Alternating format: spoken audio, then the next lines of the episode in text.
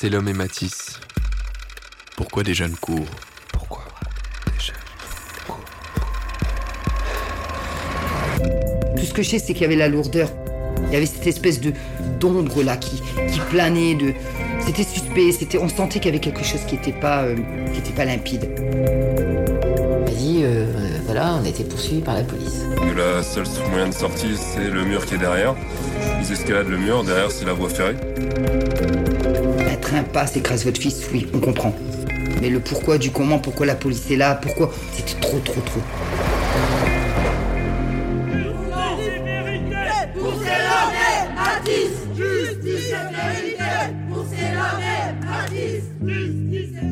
Une enquête réalisée par Yann Lévy et Tristan Goldbrun. À la réalisation, Étienne Gracianette.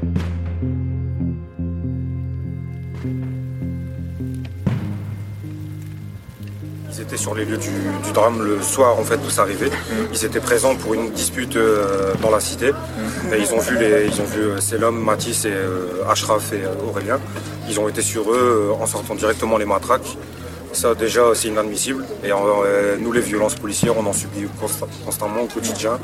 On est constamment euh, harcelés, euh, ils, nous, ils nous courent après. Euh, moi personnellement j'ai connu Selom il y avait 16 ans jusqu'à bah, jusqu'à son décès qui est survenu le 15. Moi j'ai lu sur la voie du Nord euh, comme quoi euh, on disait que c'était un des dealer d'héroïne alors que c'est l'homme n'a jamais touché à ça de sa vie, n'a jamais vendu ça de sa vie. Donc euh, ils connaissent pas. Moi, moi tout ce que je veux maintenant c'est avoir euh, c'est la justice et que les personnes pour euh, les personnes qui ont fait qu'ils soient plus là soient punies et payent pour ce qu'ils ont fait. Spectacle irréel ce matin sur ce marché lillois. Les habitants du quartier font leurs courses au milieu de voitures calcinées.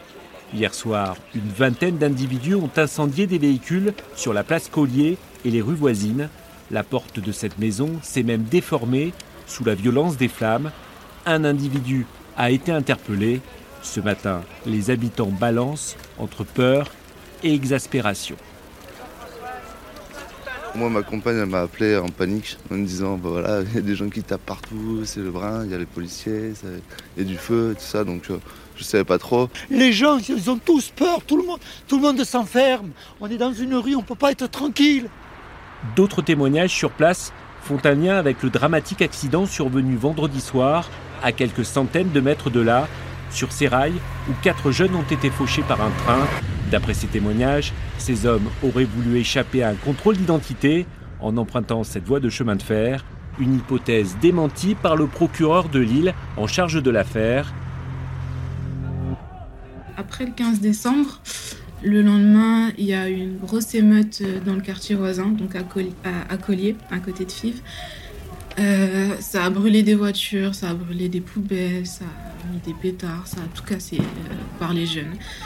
À ce moment-là, j'ai pas compris parce qu'encore une fois, à ce moment-là, on sait pas ce qui se passe. hein. On est encore, il y a un gros point d'interrogation. En même temps, on se pose pas réellement la question. Je viens de perdre mon frère, je, je travaille sur mon deuil, c'est-à-dire que je je vois pas réellement de, enfin, je me pose pas de questions à ce moment-là. Et j'entends, c'est vraiment ça qui m'a interpellée, c'est l'émeute en fait. Je me suis dit, je me suis dit au départ que c'était un moyen pour les jeunes de d'exprimer leur colère, vraiment euh, s'énerver un peu contre le sort parce qu'il n'y a pas d'autre moyen de le faire. Même si je trouvais ça démesuré, je me suis dit on s'énerve pas contre le sort en cassant les voitures de quelqu'un d'autre. Mais euh, c'était contestataire en fait, c'était plus que ça. C'était euh, une colère dirigée à l'encontre ben, du système, de la police, de, des coupables en fait. Je m'appelle Arouefa, je suis la sœur de Selom. Ce que j'ai vite compris, c'est de ne pas regarder sur les réseaux. Donc j'ai vraiment fui cette, cette, euh, cette situation, euh, d'où la difficulté aujourd'hui d'en parler. J'ai fui cette situation parce que sur, euh, sur les réseaux sociaux, on prend une situation et on la met... on l'entend comme on le souhaite et on, on dit des choses en ce qui concerne cette situation sans même la comprendre et on dit n'importe quoi. On entend juste un jeune de quartier, c'est-à-dire que dans les médias, on présente son frère, enfin on, voit se présenter son frère comme euh, une personne déscolarisée alors qu'il vient de faire une formation, qu'il est en, recherche, enfin il, venait de faire son dossier pour euh, aller à la fac. Et là, on présente un. En fait, je me suis dit, à ce moment-là, si je lis cet article, je me dis c'est un délinquant de plus qui a juste traîné sur les rails. Mais moi, je sais qu'il s'agit de mon frère. Je sais que c'est loin d'être un délinquant et qu'il n'était pas déscolarisé. C'est-à-dire qu'à ce moment-là, je me suis dit, mais pourquoi on précise dans les médias qu'il est déscolarisé? Mais quelle information sur son profil? Qu'est-ce que ça apporte de dire qu'il est déscolarisé? C'est un adjectif qualificatif, déscolarisé? Enfin, il était gentil, il était drôle. Quoi, le but, c'est le... C'est décrédibiliser la victime. Et à ce moment-là, c'est là que j'ai été en colère, en fait. Parce que n'importe qui qui lit cet article, y compris moi, qui lit cet article, euh, se dit Ah, c'était. C'était juste un, un jeune délinquant qui. Comme si c'est pas une grande perte. Faut que mon frère et moi, on était très proches. Hein. Euh, donc, il me racontait énormément de choses. Le quatuor, euh, Aurélien, Mathis, Ashraf, c'est l'homme. C'était depuis quelques semaines qu'il qui restait avec eux. Et c'est vraiment là que j'ai entendu des soucis euh, avec la police. Mon frère a dû courir. alors, à un moment donné, je me rappelle d'une histoire. il attendait, il avait commandé à manger, il était sorti fumer une cigarette. Il attendait et il a commencé à se faire poursuivre par des policiers. Parce qu'il était dans le mauvais quartier, au mauvais moment. C'est Là, c'est tout. C'est-à-dire que vraiment, il fait rien. Imaginez-vous, vous commandez à manger euh, dans, bah, dans, dans, un petit fast-food, vous sortez fumer votre cigarette, d'un coup, il y a la police qui vous court après parce que vous êtes juste une personne de couleur habillée en jogging. Vraiment, il s'habille en jogging par simple simple confort. Quoique le vêtement ne justifie absolument rien. C'est pas parce que je porte un vêtement que je suis un délinquant. Mais euh, l'amalgame est vite fait auprès, je pense, des forces de l'ordre. Euh, il a pris ce, réflexe, en fait. Euh, dès que la police vient, c'est pour me contrôler de manière violente, alors qu'il n'a rien à se reprocher. C'est-à-dire, au bout d'un moment c'est récurrent, euh, la police qui vient, qui, qui t'arrête, qui te contrôle, pour, pour attendre dehors ton, ton, ton repas en, fumant ta cigarette. C'est rien de mal en fait. Tu fais rien de mal juste pour être toi, juste pour être une personne de couleur dans un quartier. Tu, tu te fais contrôler en fait. Et euh, à ce moment-là, il a, il a couru et il a déchiré son, son jogging d'ailleurs. Euh, et quand il est revenu, jogging déchiré, ma mère, elle a dit Mais qu'est-ce qui. Enfin, pourquoi en fait euh, Pourquoi t'arrives, jogging déchiré? Elle lui explique euh, Oui, en gros, je me suis fait courser par la police. Et là, c'est, on l'engueule. on l'engueule parce que. Bah, pourquoi t'as couru? Et c'est, vrai, cette question, je la comprends. Pourquoi t'as couru? Bah, Parce qu'il va me gifler, parce qu'il va me taper, comme d'habitude. Et là, on se dit Mais si t'as rien à te reprocher, tu, tu cours pas. Mais maman, mais fort. vous savez pas ce que c'est. J'attendais juste, je fumais juste ma cigarette, j'attendais juste mon plat qui soit prêt. C'est une habitude pour moi. C'est-à-dire que maintenant, euh, me prendre des claques, me prendre des, coups de matraque, des coups de poing, me faire humilier, parce qu'il y a aussi, je pense que cette violence psychologique dont on parle pas assez, c'est-à-dire que c'est pas parce que je me suis pas pris un coup, que j'ai pas un bleu, qu'il n'y a pas une violence derrière. C'est-à-dire que des insultes euh, euh, racistes, qui plus est, des insultes dénigrantes, des, des, des, façons de rabaisser en fait la personne au quotidien par les personnes qui sont censées nous protéger. Euh, il a reçu des gifles et c'est beaucoup plus logique de mettre des gifles parce que ça laisse pas de coups, ça laisse pas de marque. Au bout d'un moment, je comprends. J'aurais couru aussi. Vivre ça tous les jours, je veux dire, n'importe qui, euh, demain, je veux dire, euh, je sais pas, demain, vous passez tous les jours devant une maison, il y a un chien qui vous aboie dessus, parfois il peut sortir. Vous passez plus de ce côté-là. Ou quand vous voyez, vous prenez le réflexe de courir si vous n'avez pas le choix de passer là et ça se comprend un danger, on le fuit. C'est juste logique. C'est logique de courir en fait. Quand on a cette habitude, c'est logique de courir, ça se comprend.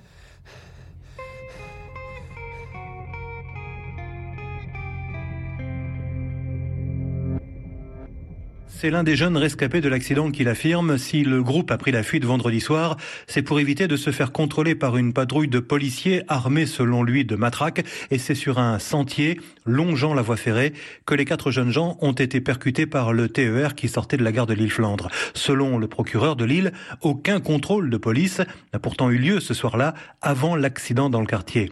Les familles des deux victimes, elles, doutent de cette version officielle. D'ailleurs, Valérie, la maman de Matisse, a décidé de porter plainte pour homicide homicide involontaire et mise en danger de la vie d'autrui.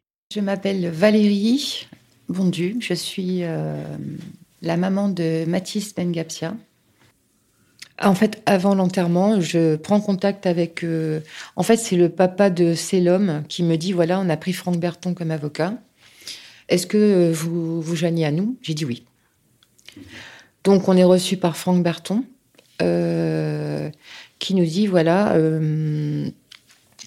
il y a trois chefs d'accusation. C'est homicide involontaire, euh, mise en péril de la vie d'autrui et non-assistance à personne en danger, donc homicide involontaire contre X. Donc, moi, je suis en phase avec lui, même si j'aurais voulu que ça soit un homicide volontaire, parce que pour moi, c'est un homicide volontaire et pas involontaire, dans le sens quand on poursuit des enfants et qu'on sait très bien qu'il y a une voie ferrée et qu'il y a un risque. Pour moi, c'est plus un homicide volontaire qu'involontaire mais encore faut-il le prouver. Mon, fils est enterré le 22, le 23 décembre, je vais au central de police de Lille. Et de là, la Voix du Nord, on voit sortir des articles comme quoi euh, euh, les policiers euh, n'étaient pas sur place, le procureur qui dit que les policiers n'avaient pas de véhicule sur place. Il avait pas, il y avait juste une bagarre, un véhicule était intervenu mais était reparti. Pas de vidéosurveillance sur les voies de la SNCF. Et là, on commence à creuser et on se dit c'est pas possible parce qu'il y a des témoins qui ont vu une voiture de police. Donc si des témoins ont vu une voiture de police, c'est qu'il y avait bien une voiture de police présente pour la bagarre. Des policiers étaient bien présents sur les lieux.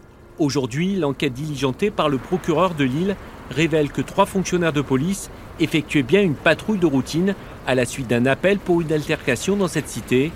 Les fonctionnaires ont fait le tour du bâtiment à pied, mais n'ont vu personne, précise le procureur, qui il y a deux jours indiquait qu'il n'y avait eu aucun contrôle. Pour Aurélien, l'une des quatre victimes fauchées par un TER vendredi dernier, c'est pourtant bien la présence des policiers qui l'ont fait paniquer avec ses amis. On était posés tranquillement avec mes amis ici, à, fumer un petit joint tout tranquillement. Tout à coup, la police est venue à 6. On était obligés de partir. Et le seul endroit pour partir, c'était les rails. Aujourd'hui, Franck Berton, l'avocat des familles des victimes, dénonce une évolution dans les explications données par le procureur. C'est tout de même étonnant. On annonce un dépôt de plainte et le lendemain, le parquet récupère le dossier d'enquête et demande l'ouverture d'une information judiciaire. Maintenant, il faut que l'enquête soit confiée à d'autres services que ceux du commissariat central. Pour l'heure, le procureur annonce que l'enquête sera confiée à un juge d'instruction.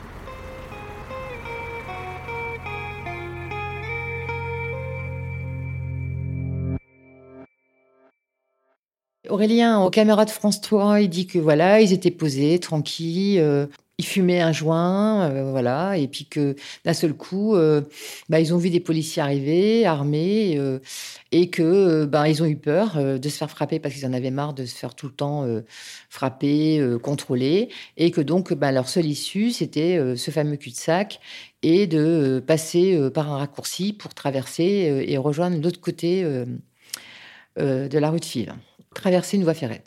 Assez dit ça à France 3, donc euh, en montrant exactement le cheminement qu'ils ont fait, euh, qu'ils ont, donc euh, monté sur une grille, rampé contre un, le, mur, enjambé le grillage, et que ils ont couru le long des voies et qu'à un moment ils ont, ils ont, il faisait, noir et ils n'ont pas entendu le train arriver.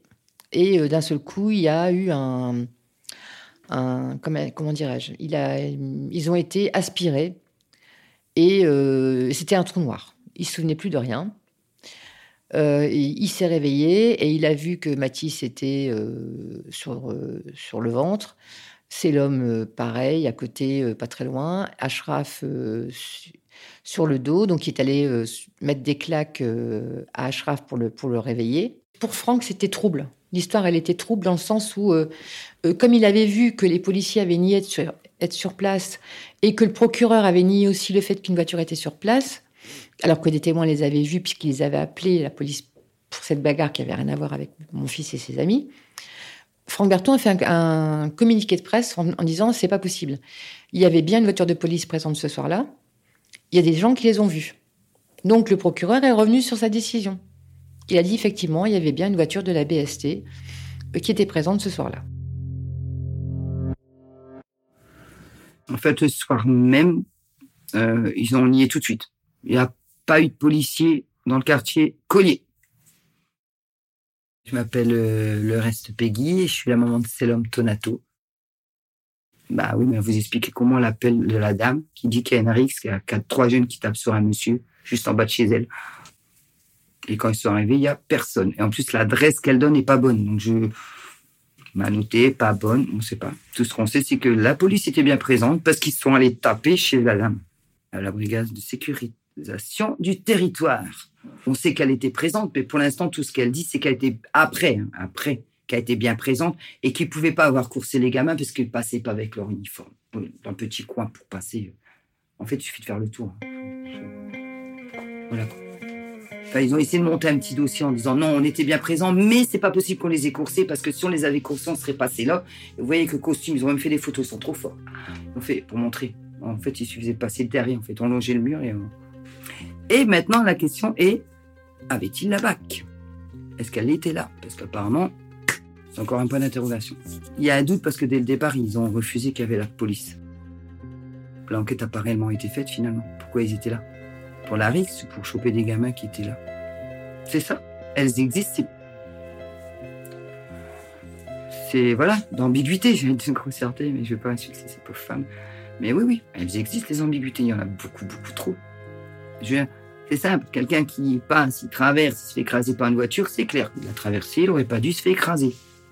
Là, pourquoi quatre jeunes se barrent quand ils voient de la poulaille? Non. Alors qu'on me pose plus cette question. Quand c'est un gilet jaune qui me la pose, tu me poses la question, toi. T'es sûr? Parce que les jeunes, ils parlent dans le quartier. Ils parlent. Tout simplement, ils parlent. Et oui, effectivement, la police était bien présente. Et ils étaient plus que quatre. Radio Parleur, le son de toutes les luttes. Écoutez-nous sur radioparleur.net.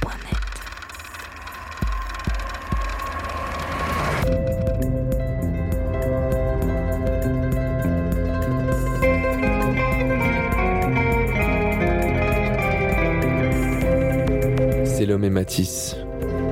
Pourquoi des jeunes courent Une enquête réalisée par Yann Lévy et Tristan Goldbrun. À la réalisation, Étienne Gracianette.